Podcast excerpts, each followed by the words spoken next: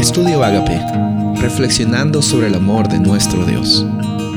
El título de hoy es Ahora resucitados, ascendidos y exaltados con Cristo. Efesios 2, 4 al 6. Pero Dios, que es rico en misericordia, por su gran amor por nosotros, nos dio vida con Cristo, aun cuando estábamos muertos en pecados. Por gracia ustedes han sido salvados. Y en unión con Cristo Jesús, Dios nos resucitó y nos hizo sentar con Él en las regiones celestiales.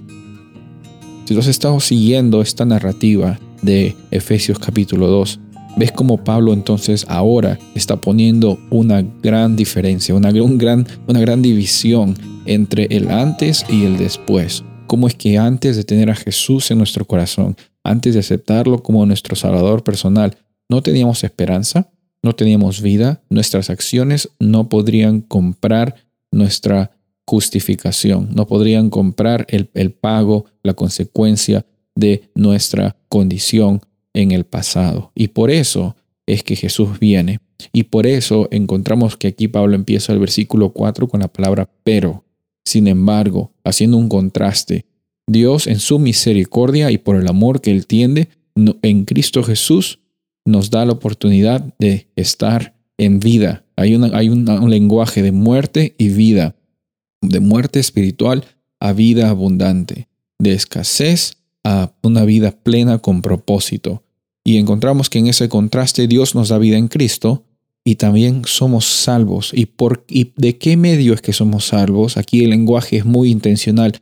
Por la gracia de Dios es que somos salvos. Tú puedes decir hoy con mucha seguridad, por gracia es que yo soy salvo. Por gracia es que yo soy salvo. El enemigo va a tratar de hacerte eh, ver sobre los errores que tú has tenido y recuerda, tu identidad no está basada en tus errores, tu identidad no está basada en tus logros, tu identidad está en cómo es que en cada momento de tu experiencia estás agarrándote por fe de la experiencia que Dios te da como hijo, hija de Él. Lo que Él dice de ti, escuchamos.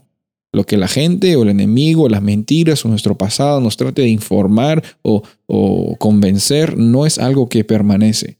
Encontramos entonces que la salvación viene por, por Cristo Jesús, por la gracia que Él tiene hacia nosotros, su creación. Y en esa gracia y en esa salvación eh, somos resucitados, tenemos nueva vida y tenemos la oportunidad de estar ante la presencia de nuestro Padre Celestial.